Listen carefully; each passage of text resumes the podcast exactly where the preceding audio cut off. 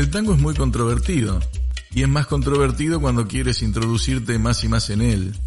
Música, danza, historia. Es un tema vasto, fecundo y rico porque cara nada más y nada menos que en el propio origen del tango. Enigma aún no resuelto. Y hasta los propios estudiosos más autorizados todavía no han podido esclarecerlo con certeza definitiva. Cuando buscamos nos encontramos con hipótesis, teorías que son muy válidas, donde todo es muy curioso. Acompáñame en este camino de búsqueda para tratar de conocer un poquito más de este género controvertido y mágico, el tango. Si te gusta este podcast, seguinos con la opción seguir así no te pierdes los próximos episodios. Dicho esto, vamos al tema de hoy. El tema que tocaremos hoy seguramente será un poco incómodo porque tocará fibras muy sensibles y seguramente al ser tan susceptible puede ser generador de polémicas y discusiones. Pero con esto no quiero incomodar, sino simplemente informar. Estos son extractos de un texto de Enrique Vinda titulado Tango Rioplatense o Tango Argentino. En el ambiente del tango se utiliza muy comúnmente la expresión de tango rioplatense, con el pretendido objeto de asignarle con impreciso origen una vigencia común en ambas márgenes del río de la Plata. Por este motivo, tal postura es privativa de estas tierras a nivel internacional. Desde el principio del siglo XX no hubo dudas al respecto, nombrándose desde entonces monolíticamente al género como tango argentino. Incluso a partir de su popularidad en el extranjero en las últimas décadas se lo rotula así, sin tan siquiera esbozarse una participación uruguaya en su génesis o repertorio. Puede rastrearse un antecedente en cuanto a río platinizar sucesos ocurridos respecto de la actividad teatral. Resulta el caso de Vicente Rossi en su libro Teatro Nacional Río Platense, editado en 1910, que originó la respuesta de Mariano Bosch a través de su obra Historia de los orígenes del Teatro Nacional Argentino de 1929. En ella, este autor demuestra lo impropio del intento uruguayo de atribuirse coprotagonismo, ya sea en cuanto a autores, ambientación o artistas. Otra intención semejante se pretende imponer respecto del tango durante las dos primeras décadas del siglo XX, a pesar de que tal postura no queda reflejada cuando rastreamos la presencia uruguaya en las ediciones de partituras o discos, y tampoco resulta abrumador en la década del 20. No obstante, para despejar sospechas de parcialidad recurriremos al testimonio de un testigo protagónico, el pianista uruguayo Alberto Alonso y su ensayo titulado La Comparsita, historia del tango más famoso y de su autor editado por Mosca Hermanos, Sociedad Anónima de Montevideo en el año 1966.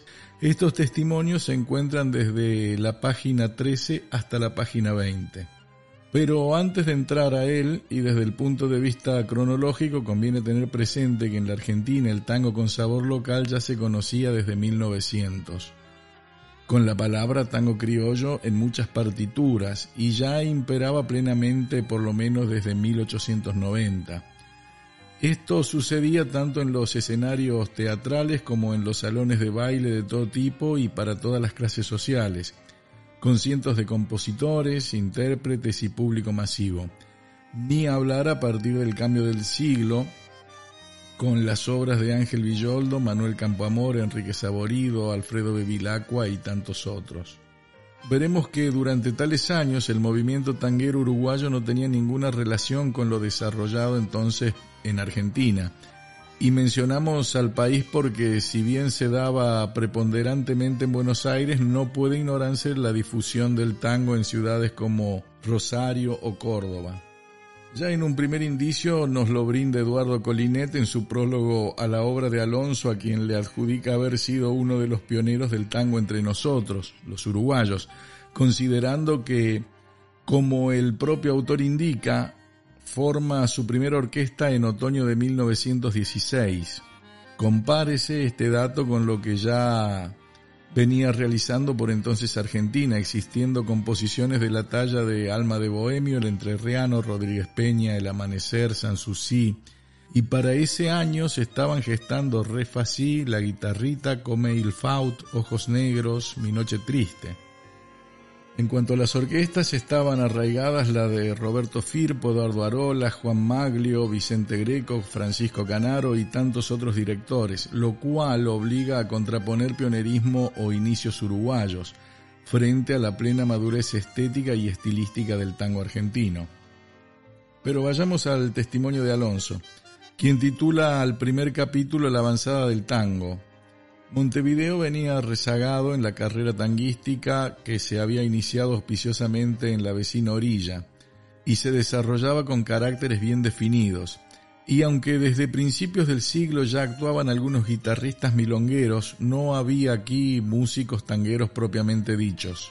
Tal ausencia resulta concluyente. Surge así que Montevideo se hallaba realmente rezagada, como dice Alonso, y nada menos que unos 25 años, Comenta también, se destacaba un pianista llamado Carlos Nieto, quien no poseía mayor preparación musical, siendo especialista en milongones, pero desarrollaba su arte sin adaptarse a lo que en materia de tango se estilizaba en Buenos Aires. El propio Alonso refuerza el estado de cosas, pues al mencionar una obra de Nieto titulada La Galarza, nos dice que tenía tan solo algo de tango. Ante este panorama, el joven Alonso se volcó con mucho ahínco a los tangos de Villoldo, pues comprendía cuánta enseñanza encerraban las obras del maestro, a las cuales dijo extraía toda la savia que habría de orientar mi oficio de músico tanguero, con lo cual, por carácter transitivo, el genuino precursor había sido Ángel Villoldo y no un oriundo de aquella tierra oriental. Más aún, según el autor, hacia 1907 arribó el pianista Prudencio Aragón, también argentino, quien puede decirse que inició la auténtica era tanguera entre nosotros. Eso lo dice en su página número 13. Como dice el aforismo judicial, la confesión de parte, relevo de pruebas, si un uruguayo testigo de época afirma que recién hacia 1907 se inició la era tanguera, habida cuenta la antigüedad que ostentaba por entonces el tango argentino. En ese caso cabe cuestionarse una supuesta rioplatinidad, pues implicaría haber tenido desarrollos paralelos que con tal concepto puede aplicarse específicamente desde mediados de la década del 30 en adelante. Eso sí es otra cosa, y por lo tanto deberían precisarse los alcances cronológicos de las denominaciones. Luego Alonso continúa narrando sobre el arribo de otros músicos argentinos, dado lo impreciso de la referencia, debe deducirse que ya estamos en la década del 10. Su llegada, afirma, contribuyó a la causa tanguera en nuestro medio, con lo cual el supuesto tango rioplatense continuaba nutriéndose fundamentalmente de los elementos argentinos. Como consecuencia de estas influencias y presencias, fueron conformándose así los primeros conjuntos estables, los cuales contaron con la colaboración de los uruguayos, es decir, que a mitad de los años 10 las orquestas fueron armadas sobre la base de músicos argentinos con algunos uruguayos. Entre los nuevos elementos locales, el autor menciona al bandoneonista Minoto Di Cico, quien era hasta 1914 un músico de acordeón semitonado. En 1914 comienza a dedicarse a tocar el bandoneón. En la suma de esto, el pionero de los bandoneonistas uruguayos comenzó a trabajar con ese instrumento en el 1914, para cuando entonces en Buenos Aires hacía mucho que brillaban Maglio, Arolas, Greco, Augusto Berto, Genaro Espósito, Arturo Berenstein, elocuente diferencia en lo temporal y cuantitativo. También cuenta Alonso, en virtud de estos aportes, el tango avanzaba en nuestra ciudad con caracteres más definidos, por lo cual causó gran revuelo el debut de la famosa Orquesta Argentina de Juan Maglio, suceso ocurrido hacia 1914 o 1915. Al regresar a Buenos Aires quedó Montevideo con su reducido núcleo de músicos típicos. Compárese este dato con los numerosísimos músicos y orquestas típicas que por entonces y desde varios años antes había en Buenos Aires, grabando profusamente y actuando por doquier en cafés y salones, incluso del interior de Argentina. Como parte de aquella avanzada del tango en Uruguay, Alonso menciona a Carlos Trapani, quien en su editorial musical impulsó la producción tanguera local. Nuevamente, compárese esta novedad con la gran cantidad de editores argentinos dedicados a todo tipo de música, incluyendo por supuesto al tango, habidos a lo menos a partir del cambio de siglo. Otro suceso lo constituyó la llegada a Montevideo de un cuarteto comandado por Roberto Firpo, el cual debutó en la confitería La Guiralda a principios de 1916. En esa oportunidad arregló y estrenó la comparsita. Este éxito convenció al joven Alonso de formar una orquesta siguiendo el modelo del afamado cuarteto, que resultaría novedoso dado que hasta entonces todos los conjuntos típicos se reducían a tercetos, otra sustancial diferencia, pues desde 1916 las orquestas argentinas en general contaban con la presencia ya estable del piano, un bandoneón, dos cuerdas y flauta. El autor nos dice que tomó su decisión pues estaba convencido de que disponía de algunos elementos locales con capacidad para tal emprendimiento. Esta afirmación conlleva el reconocimiento de una realidad opuesta, es decir, era consciente de la dificultad de conseguir músicos para ese fin. En 1916, cuando se estrenaron en Buenos Aires Anatomía y Rawson de Arolas, Independiente de Bart y Racing Club de Greco, para nombrar solo algunos clásicos, nada importante trascendió desde el Uruguay.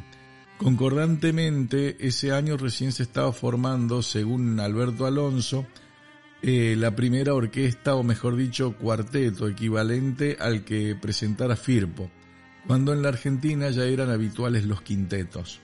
Pero además, a poco de formar eh, tan empeñosamente Alonso su orquesta, la misma quedó rápidamente desactualizada. En efecto, a principios de 1917, las típicas argentinas se enriquecieron en los discos. Arola agregaba un violonchelo, y Fresedo acopla a su bandoneón al de Vicente Loduca, entre otros ejemplos.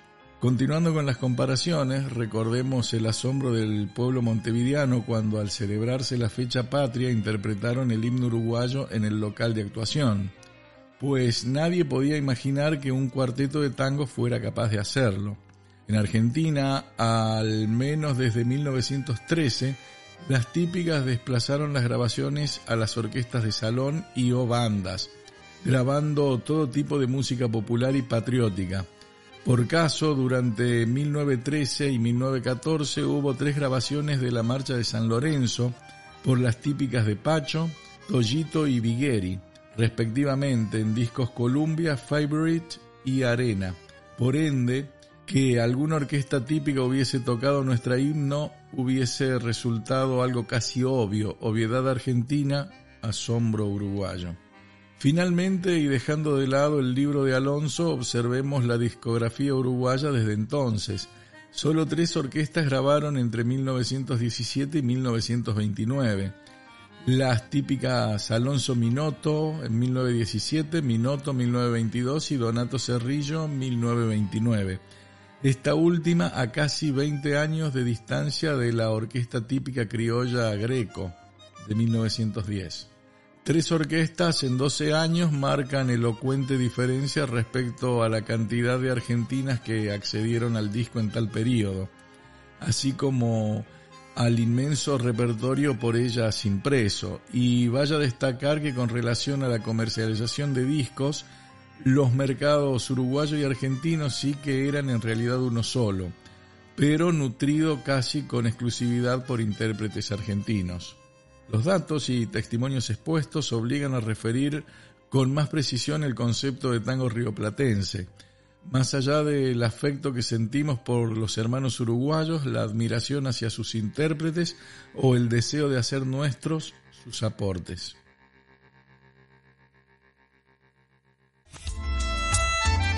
Escuchaste Expediente Tango, conducido por Ariel Ramírez. Si te ha gustado, seguinos con la opción seguir y nos encontramos en el siguiente capítulo. Expediente Tango es una producción de Art Production and Service y el Tango Club Espacio Cultural. Idea, edición, producción, mezcla y coordinación, Ariel Ramírez.